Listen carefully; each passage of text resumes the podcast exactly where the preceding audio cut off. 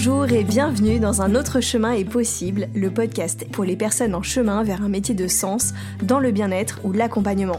Je suis Marion, je suis docteur en pharmacie et naturopathe pour vous aider à prendre soin de vous au quotidien et également coach pour accompagner les personnes dans leur reconversion et lancement d'activité vers les métiers du bien-être et de l'accompagnement. C'est un chemin que j'ai moi-même entrepris il y a deux ans parce que je crois qu'un autre chemin est possible, un chemin où l'on prend soin de soi, où notre activité professionnelle elle est riche de sens, elle est alignée avec nos valeurs et notre mode de vie parce que je crois qu'on peut choisir et se réinventer. Ici, pas d'utopie. Dans ce podcast, je vous partage mon parcours, mes défis, mes victoires, mes réflexions et une dose d'inspiration pour traverser le chemin passionnant de l'entrepreneuriat tout en prenant soin de vous. Mais aussi des interviews de personnes inspirantes qui ont pris un autre chemin et qui vivent aujourd'hui leur activité. Après tout, si c'est possible pour elles, alors pourquoi pas pour vous? Si vous aimez ce podcast, vous pouvez me soutenir en vous abonnant sur vos plateformes d'écoute préférées, vous pouvez le noter ou laisser un petit commentaire et le partager autour de vous. Je vous laisse avec l'épisode.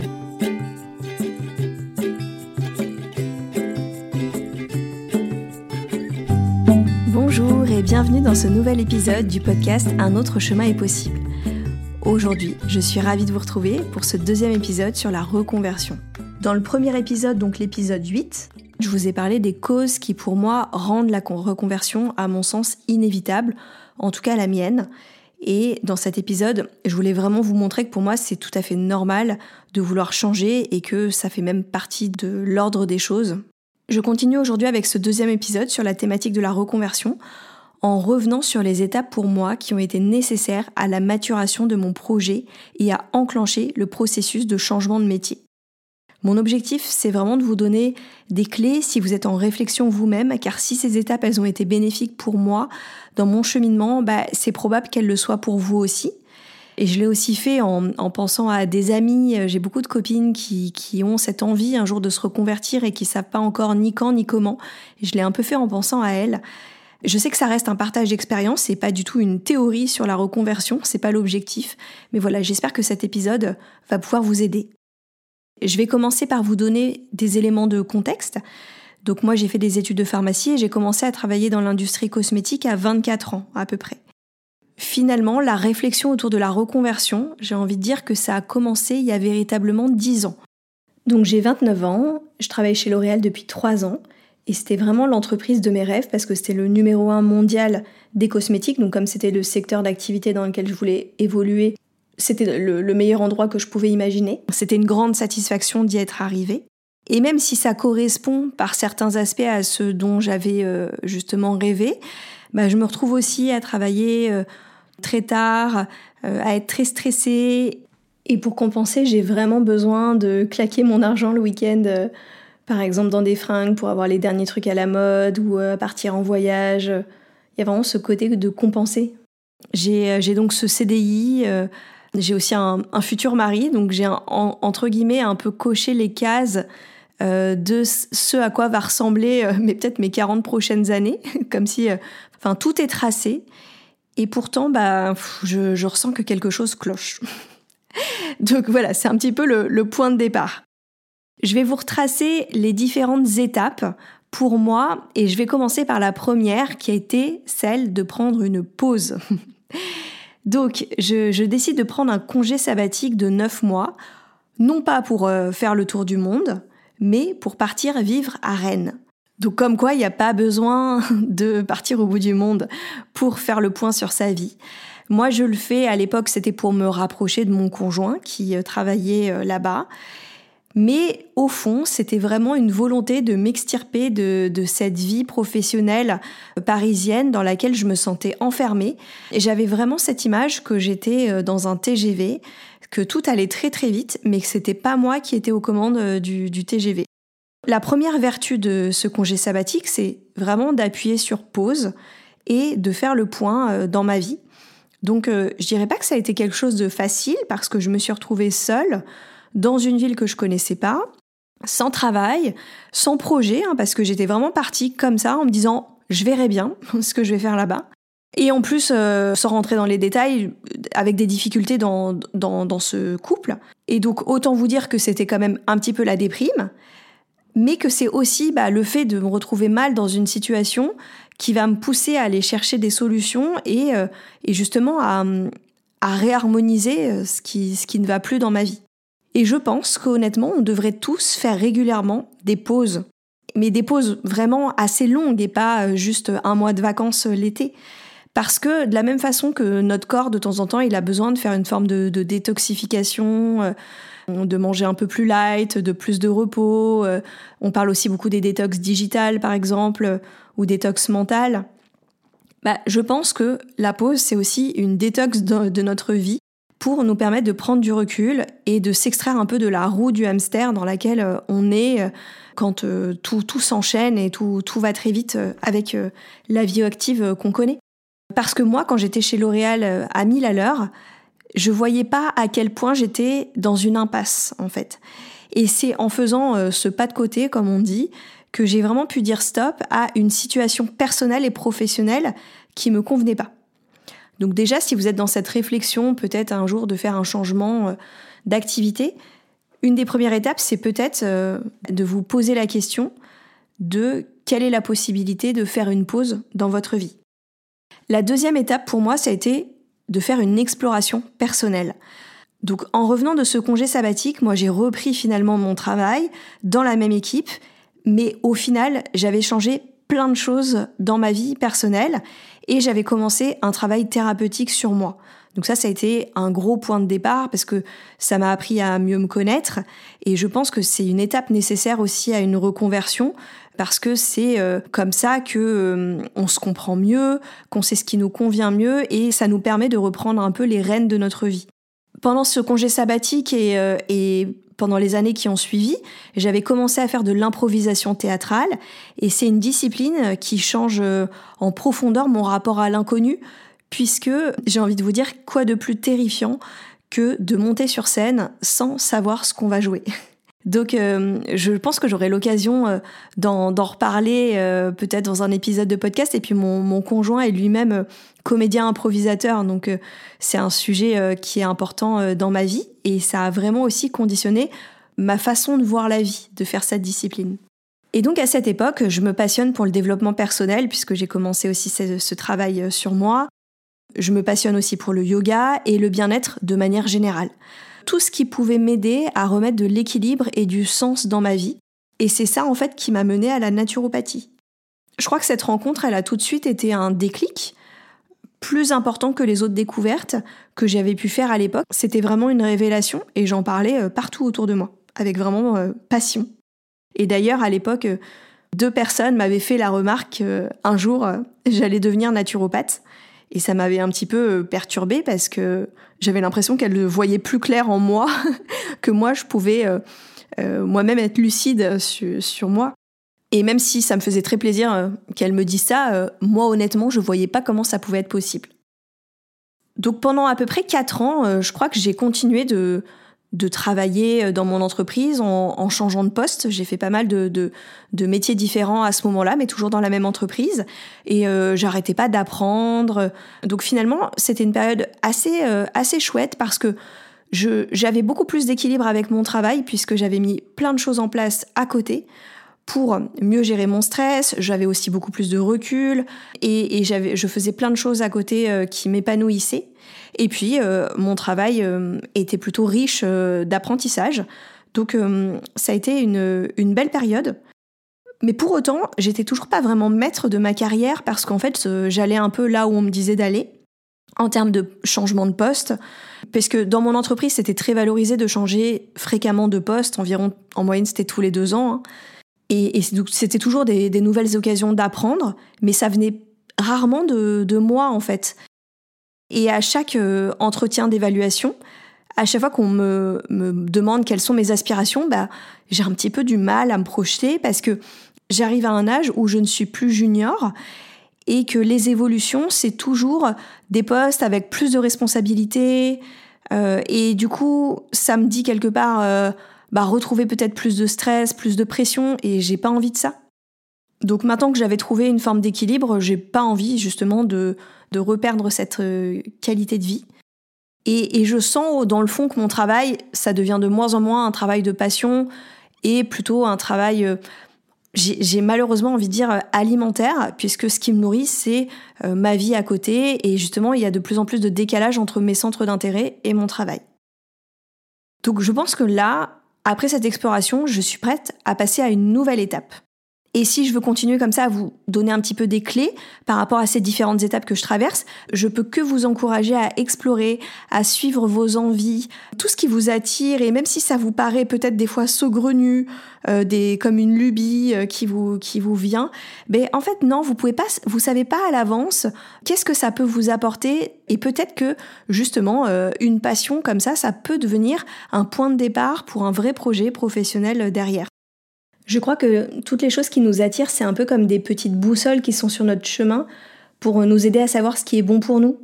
Et même si on ne le sait pas du premier coup. Moi, par exemple, c'est le yoga qui m'a amené à la naturopathie et la naturopathie qui m'a amené au coaching.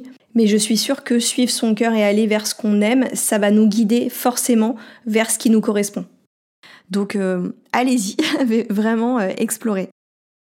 Et donc cette euh, nouvelle étape, donc j'arrive à l'étape numéro 3, ça a été de faire un bilan de compétences. On est en 2018, euh, mon amie Carole me parle d'une association qui s'appelle Lavarap. Et c'est un bilan de compétences qui se fait en groupe sur plusieurs mois. Je crois que ça a duré au moins huit mois.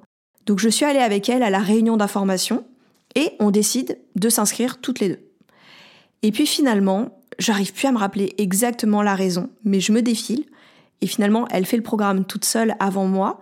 D'ailleurs, elle en est très contente et ça ne fait que m'encourager à le faire. Et donc moi, je m'inscris quelques mois plus tard.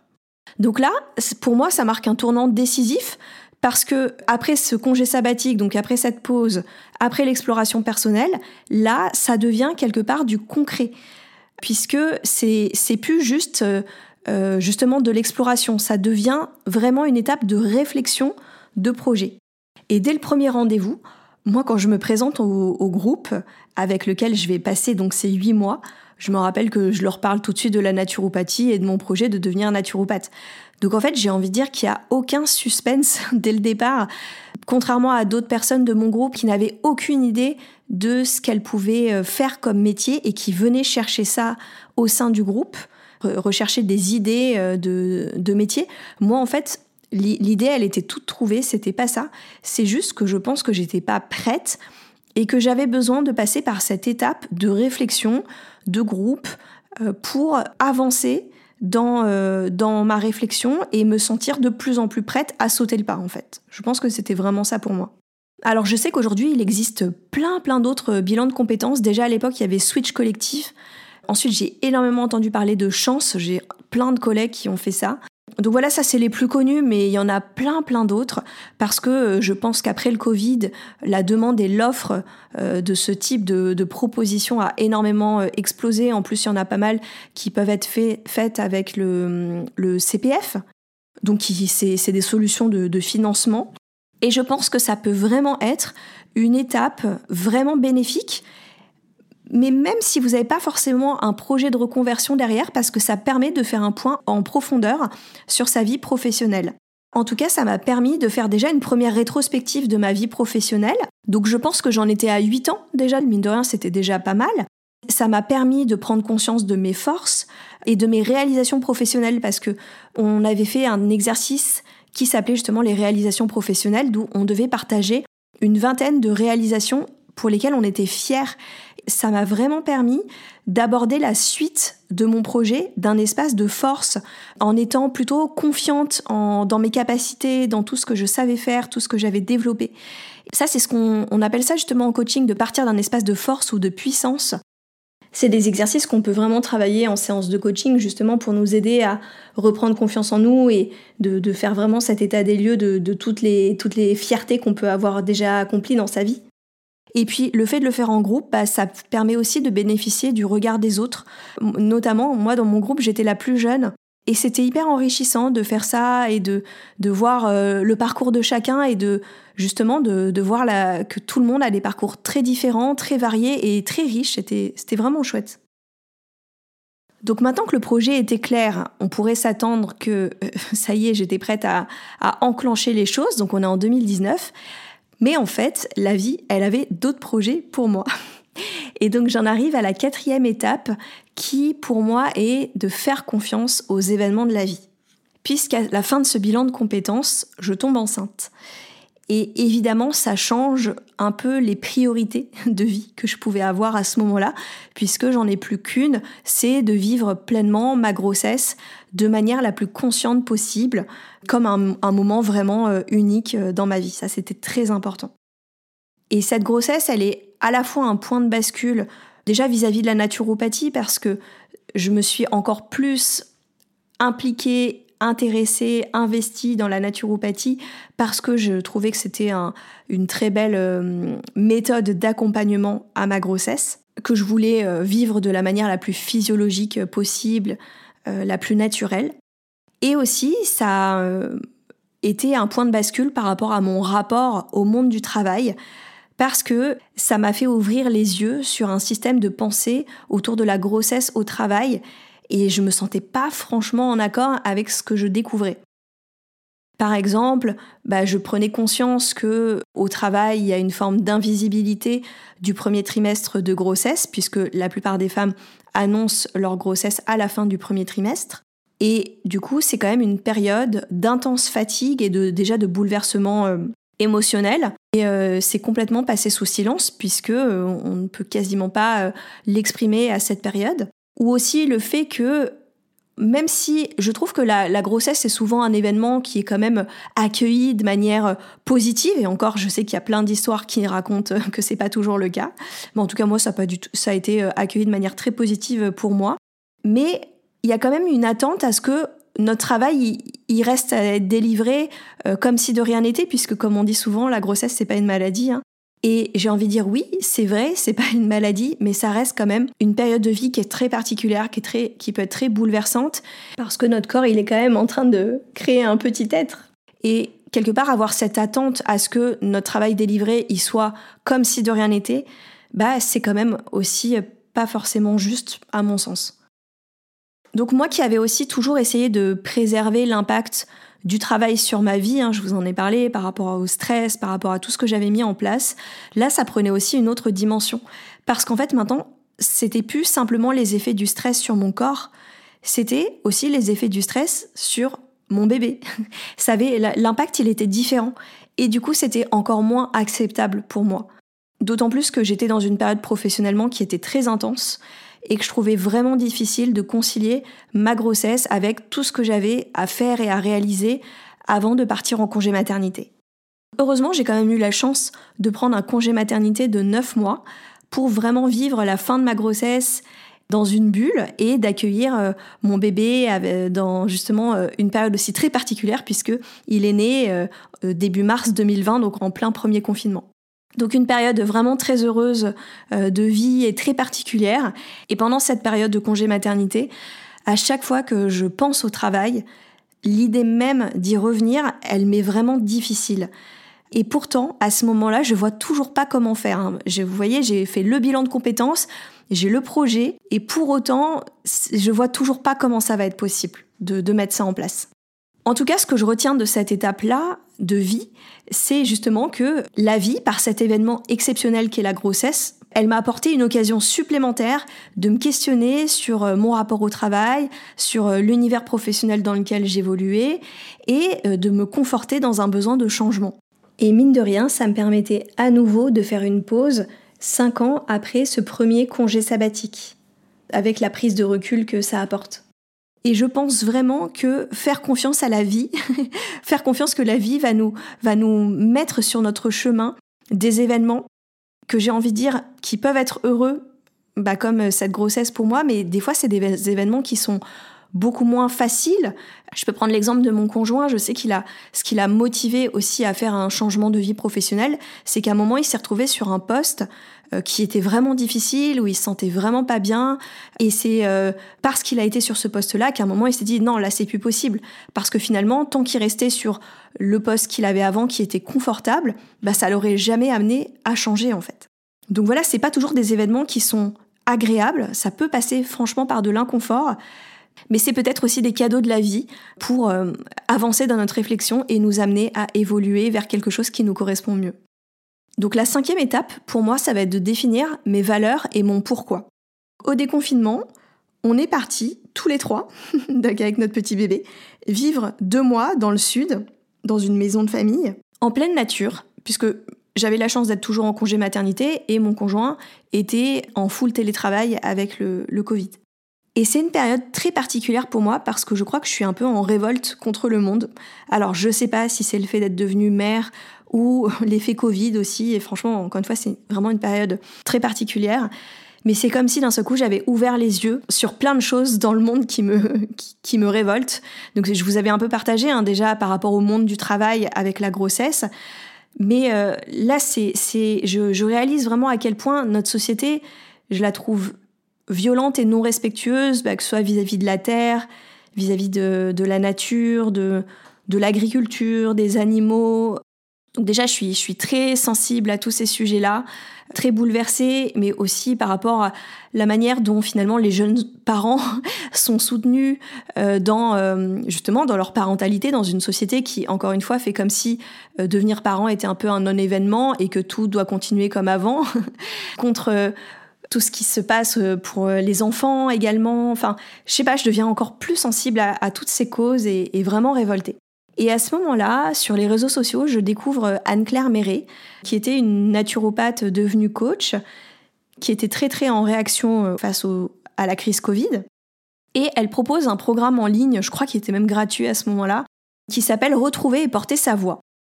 Et je me dis, bon bah tiens, après tout, c'est gratuit, euh, j'ai rien à perdre de, le faire, donc je, je m'inscris à, ce, à cette formation. Et du coup, c'est un peu la première, euh, la première fois que je fais un programme de coaching. Parce que finalement, la VARAP, bah, c'était plutôt bilan de compétences plus que, coaching, hein, réellement. Mais euh, je trouve que ça, au sein du programme, ça m'amène à me questionner sur quelles sont mes valeurs, quelle est ma vision du monde, justement, et quel est mon pourquoi. Et je pense que c'est des choses qui me manquaient, que j'étais pas allée justement jusque-là dans ma réflexion. Et c'est une période aussi où euh, bah, je, fais beaucoup de méditation. J'en faisais déjà beaucoup avant, j'en ai fait beaucoup pendant ma grossesse et je continue à cette période-là parce que bah, j'ai aussi du temps. je suis en congé maternité. Et tous les jours, euh, je médite en me répétant aussi le rêve que j'ai pour le monde, enfin comment j'imagine la vision que j'ai d'un monde meilleur, et je le répète un peu finalement presque comme une prière en fait. Donc je crois que, comme je vous dis, que c'était l'étape qui me manquait entre mon projet professionnel qui était là et le pourquoi ce projet professionnel il avait du sens pour moi en fait. C'est comme s'il me manquait cette pierre-là. Et le fait de l'avoir écrit noir sur blanc, ça a vraiment rendu les choses évidentes. Parce que c'est plus juste une question de ne pas arriver à me projeter dans les évolutions professionnelles qui m'étaient proposées jusqu'alors. C'est tout simplement une inadéquation profonde entre mes valeurs et finalement le milieu dans lequel j'évolue qui me correspond plus. Pourtant, oui, hein, les cosmétiques, ça a été franchement une passion dans ma vie et je suis convaincue que c'est utile, qu'il y a des produits qui sont super et qui peuvent vraiment apporter euh, du bien-être aux gens, ça j'en ai pas de doute. Mais en fait, j'ai plus envie de mettre mon énergie pour contribuer à un système qui continue de valoriser la nouveauté permanente et pousser quand même à acheter toujours plus et je me retrouve plus euh, dans, dans ce système-là en fait. Et d'autant plus qu'étant devenue maman, c'est d'autant plus important pour moi d'incarner mes valeurs parce que je ne peux pas transmettre à mon enfant des valeurs que j'incarne pas, tout simplement. Je trouve que le fait de m'être posé ces questions sur mes valeurs et mon pourquoi, c'est vraiment plus une question d'avenir dont il s'agit, c'est une question d'intégrité. Et je trouve ça encore plus fort en fait. Et c'est pour ça que ces exercices de coaching, ils ont été vraiment puissants. Et je, c'est des exercices que, que j'utilise aussi en, en, séance dans mes accompagnements parce que je trouve que, moi en tout cas, ça m'a aidé à me reconnecter à mon moteur. Vraiment.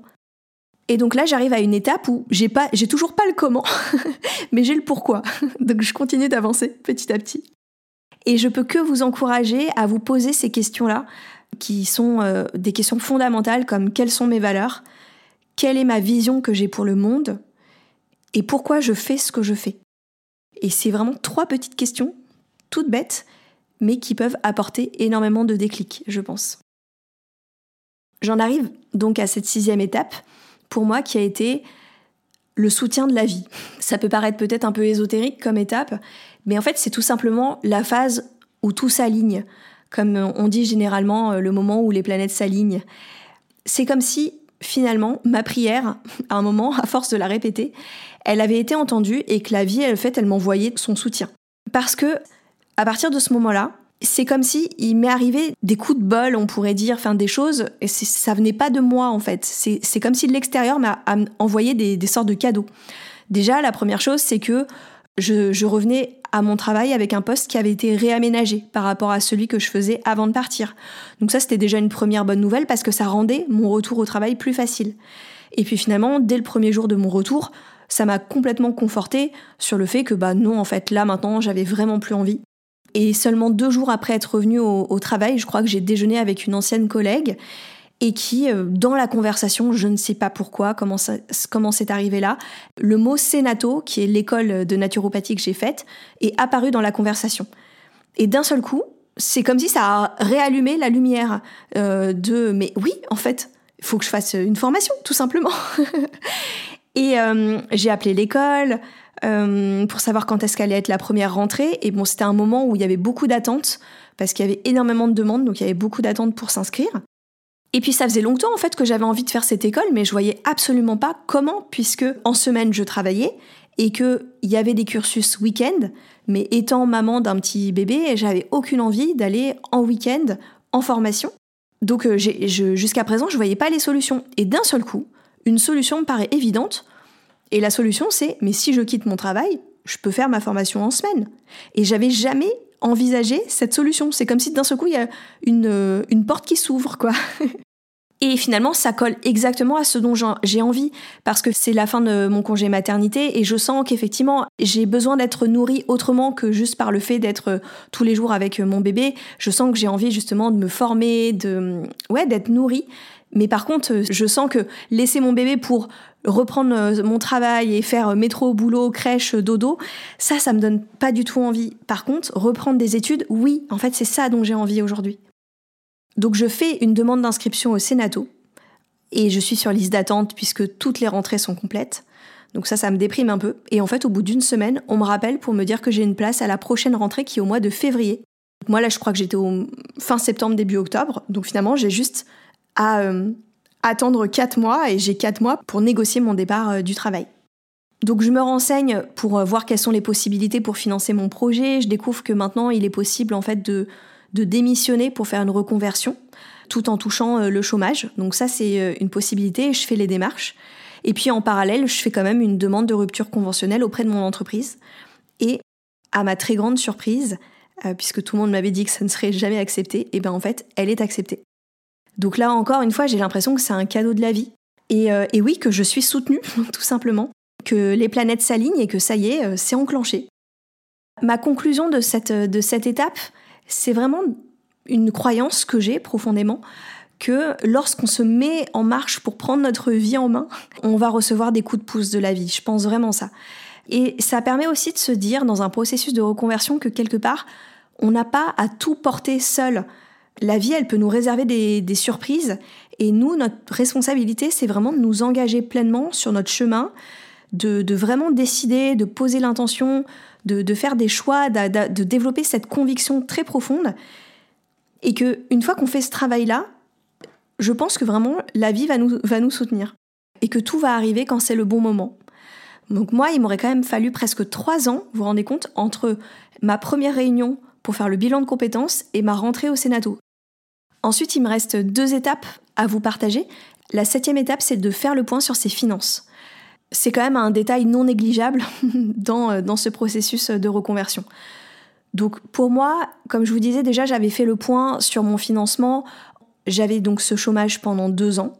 Et ça voulait déjà dire que mes revenus allaient diminuer de environ 40%.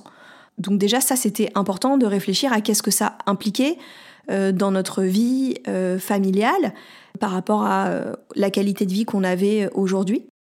Et puis, ça voulait dire que, au bout de deux ans, et sachant que ma formation allait durer 18 mois, j'allais me retrouver donc sans rien. Donc, qu'est-ce que j'allais faire à ce moment-là? Est-ce que j'avais des économies de côté? Ou est-ce qu'il allait falloir que j'envisage de trouver un travail à côté? Enfin, voilà, c'est vraiment des questions qui sont essentielles à se poser. Et puis de me poser la question vraiment, mais comment je peux réajuster aujourd'hui mes dépenses, puisque j'avais la chance d'être dans une qualité de vie où je regardais absolument pas mes dépenses, et de voir euh, bah, qu'est-ce que je devais réajuster dans mon train de vie pour absorber cette première baisse de revenus qui était de passer au chômage, et ensuite une autre baisse de revenus potentielle, puisque je me doutais qu'en lançant mon activité, au départ, ça allait probablement euh, être des revenus insuffisants pour, euh, pour en vivre. Donc ça m'a amené à me poser plein de questions, justement, et puis à faire des choix, comme revoir les dépenses liées aux vacances, à nos sorties et à notre consommation de manière générale. Bon, au final, c'est pas des choix qui ont été difficiles à faire et qui, euh, m'ont peiné, pas du tout. Euh, je pense que justement, ça, ça a été aussi bénéfique à ce niveau-là.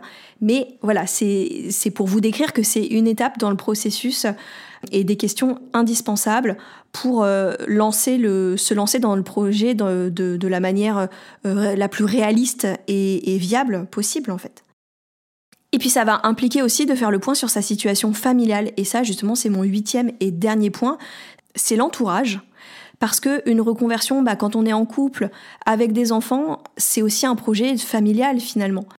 Et est-ce que notre conjoint, est-ce que il ou elle est OK pour nous soutenir dans notre projet? Parce que peut-être que ça va impliquer qu'à un moment, peut-être qu'on va vivre avec un seul salaire.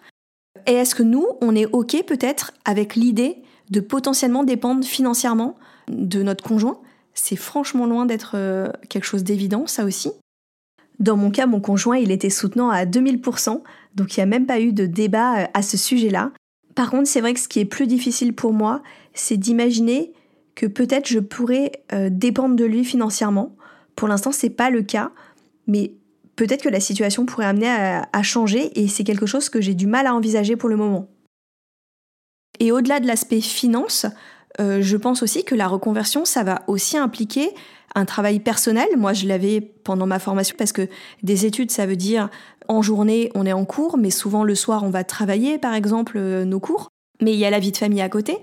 Et ça a été un engagement euh, très important pour moi parce que moi, je sais qu'il y a eu vraiment des périodes, et même encore euh, très récemment, où je, sens que je pense vraiment beaucoup à mon projet, à mon entreprise. Et parfois me sentir comme indisponible par rapport à dans l'organisation familiale justement.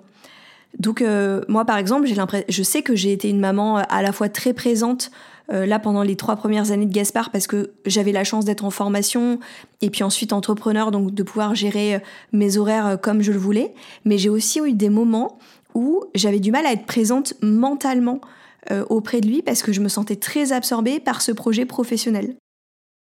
Et puis, quand je parle de l'entourage, je pense qu'il y a aussi un point qui est important, c'est de se protéger de l'avis des autres. Enfin, quand on est dans la phase de réflexion et qu'on n'est pas encore prêt à sauter le pas, on peut entendre des avis qui vont euh, ne pas nous encourager tout simplement. Parce que euh, c'est vrai que changer de métier, ben en fait, ça fout les pétoches à la plupart des gens. Et euh, puis c'est complètement normal. Hein. Je me rappelle quand j'ai commencé à parler de mon projet, ben j'ai eu très très peu de personnes qui m'ont dit mais génial, trop bien, fonce. La plupart du temps, j'ai eu des remarques comme mais attends mais tu vas jamais pouvoir en vivre, non mais t'es sûr, attends c'est quand même hyper risqué, t'as bien réfléchi, enfin et j'ai envie de dire que on n'a pas vraiment besoin euh, de, de, ce genre de conseils dans la mesure où quand une personne elle est en processus de, de réflexion sur sa reconversion, elle est déjà en train de se dire toutes ces choses-là à l'intérieur d'elle-même. Et ce dont on a besoin, c'est peut-être plutôt de, de, cheerleaders qui vont vraiment nous, nous soutenir et nous encourager euh, que d'être un peu des oiseaux de mauvais augure, parce que, enfin voilà, c'est des petites voix qu'on a déjà à l'intérieur de nous. Et surtout, ne jamais oublier que quand quelqu'un nous dit ces phrases-là, attention, une reconversion, c'est compliqué, ça prend du temps, c'est compliqué financièrement, tout ça, en fait, ça parle de lui ou d'elle, mais ça parle pas de nous, ça parle de ses propres projections, par rapport au monde du travail, par rapport à sa prise de risque, sa vision de la vie.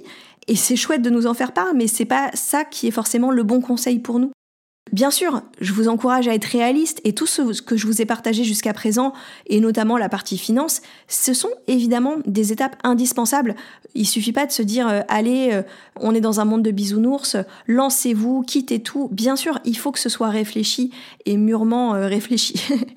Mais vraiment, l'entourage et peut-être même encore plus des fois l'entourage proche, pense Alors ça n'a pas été dans mon cas, mais j'ai une amie qui m'avait raconté que ses parents, ils lui disaient de surtout pas quitter son boulot en fait, parce que pour eux, je pense que quand on est parent, on a vraiment envie euh, de voir toujours nos enfants dans, une, euh, dans la sécurité matérielle peut-être. Et du coup, à chaque fois qu'elle en parlait avec eux, ça l'encourageait pas du tout, puisque eux, leur message était surtout ne quitte pas ton travail. Donc euh, voilà, ne demandez conseil qu'à des gens qui ont peut-être eux-mêmes fait ce changement, ou des gens qui sont vraiment à fond, qui croient en votre projet et qui vous soutiennent. et protégez-vous des projections que peuvent avoir les autres. Donc je récapitule les différentes étapes qui ont été nécessaires pour moi. La première, c'était la nécessité de faire des pauses régulières dans sa vie pour faire le point. La deuxième, ça a été de faire des explorations personnelles. La troisième, de faire un bilan de compétences. La quatrième, de faire confiance aux événements que la vie va nous mettre sur, sur notre chemin. La cinquième, de trouver nos valeurs, notre vision et notre pourquoi. La sixième, ensuite de s'engager pleinement et d'être soutenu par la vie. La septième, de faire le point sur nos finances.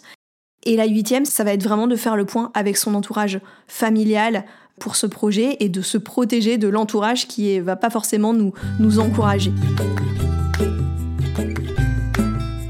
Donc j'espère qu'à travers cet épisode, euh, j'espère vous avoir donné des clés sur les différentes étapes d'une reconversion, en tout cas dans mon expérience.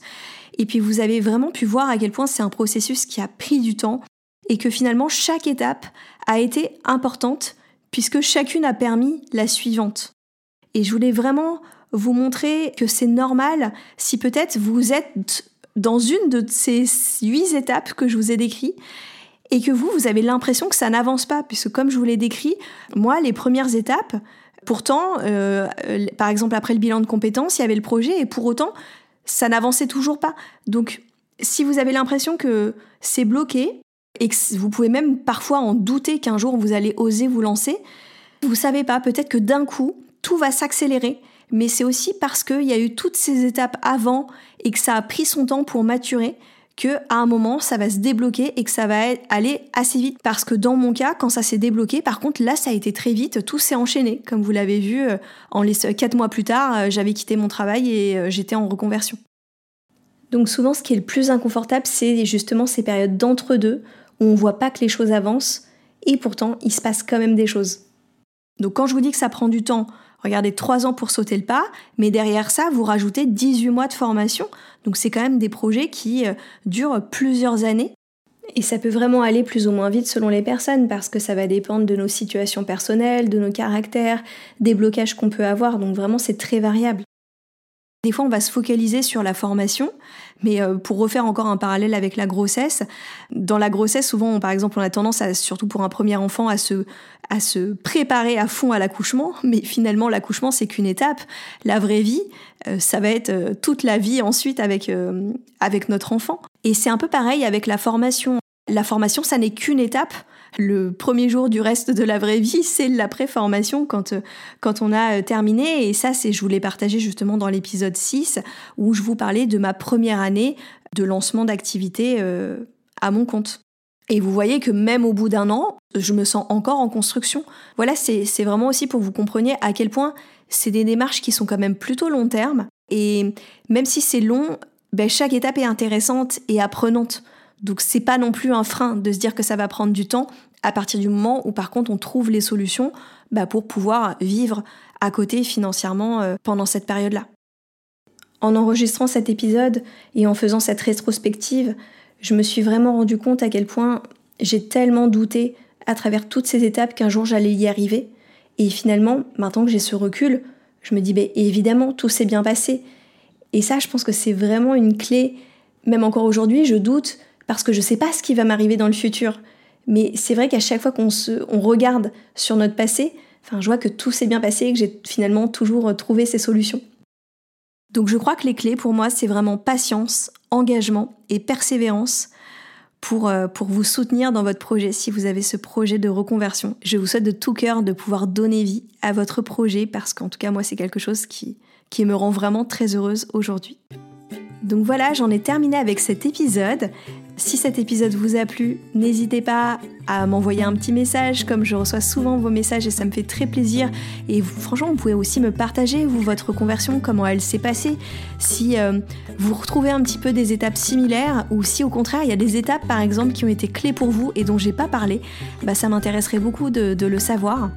N'hésitez pas à partager cet épisode autour de vous, à des personnes qui sont elles-mêmes dans cette réflexion de reconversion sur les réseaux sociaux. Vous pouvez aussi me laisser une petite note sur votre plateforme de podcast préférée.